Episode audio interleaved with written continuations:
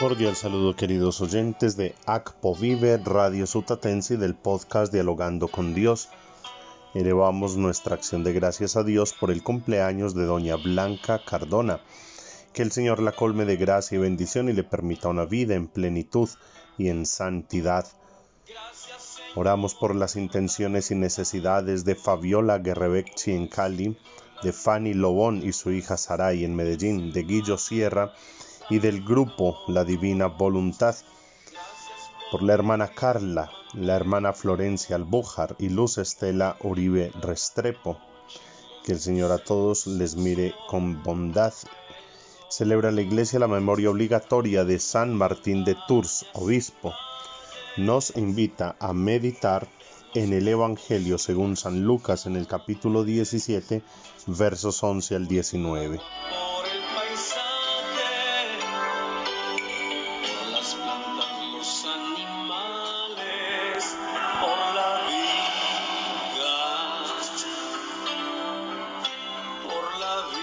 Yendo Jesús de camino de Jerusalén, pasaba entre Samaria y Galilea.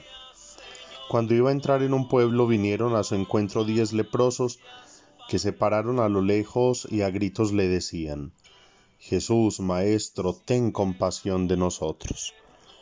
Al verlos les dijo, Vayan a presentarse a los sacerdotes. Y mientras iban de camino quedaron limpios.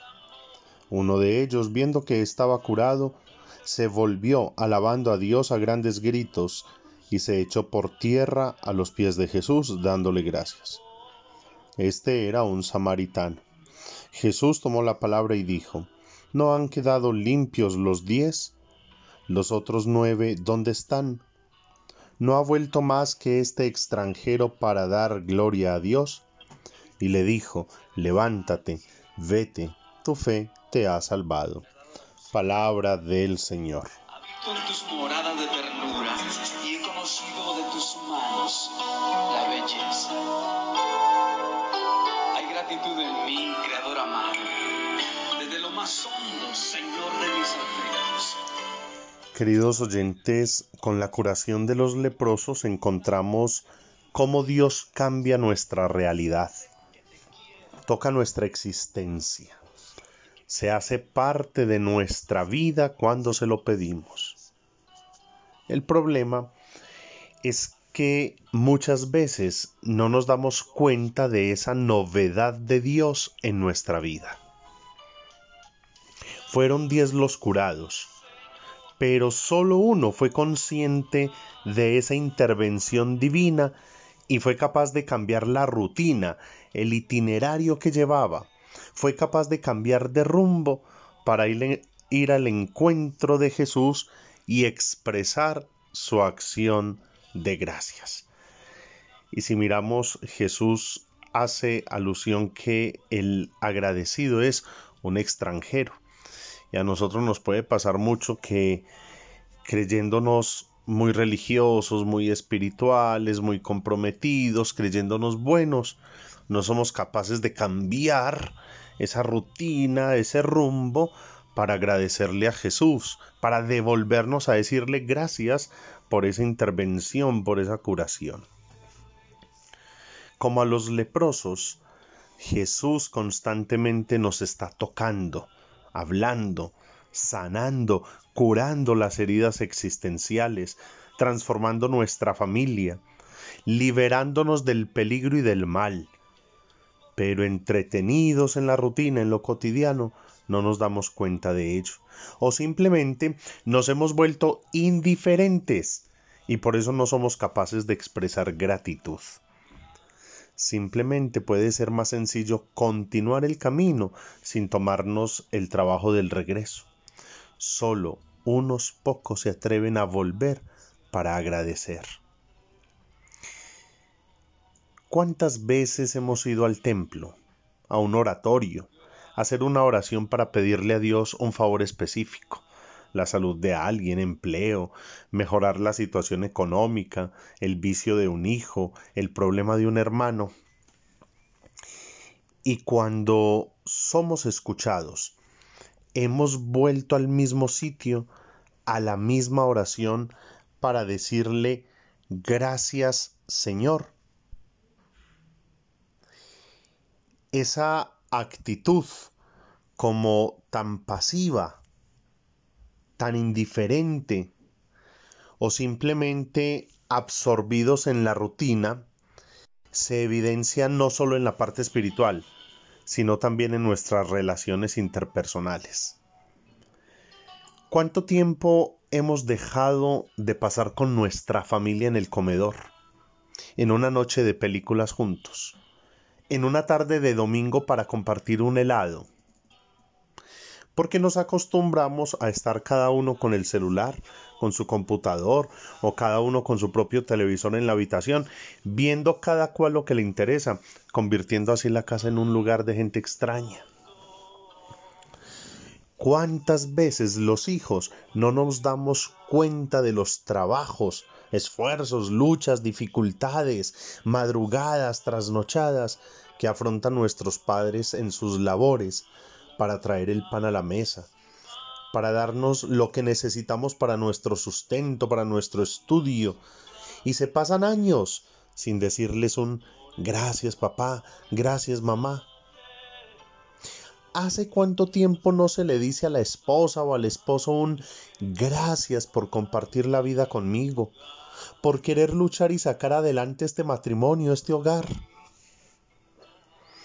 ¿Hace cuánto tiempo no nos sentamos en un lugar tranquilo, desconectados de la tecnología, para contemplar la naturaleza y descubrir la grandeza de la creación. Queridos oyentes, nos hace falta redescubrir la novedad de Dios en nuestras vidas y ser agradecidos. Cuando somos agradecidos, abrimos las puertas para recibir más bendiciones. Pero cuando somos desagradecidos, cuando nos dedicamos a vivir quejándonos, lamentándonos en una rutina absurda, sin sentido, las puertas del cielo podrán estar enteramente abiertas, pero no nos daremos cuenta. Yo les invito para que a la luz del Evangelio revisemos no solo nuestra vida de fe, de oración, de relación con Dios, sino también nuestra vida personal, familiar, comunitaria. Permitámonos el descubrir la presencia y la intervención de Dios en cada paso de nuestra vida. No permitamos que la rutina nos nuble la mirada y que cada día seamos más agradecidos reconociendo el amor y la bondad de Dios que se manifiesta de tantas formas. Ruega por nosotros, Santa Madre de Dios, para que seamos dignos de alcanzar las promesas y gracias de nuestro Señor Jesucristo. Amén. Feliz día, que Dios les bendiga.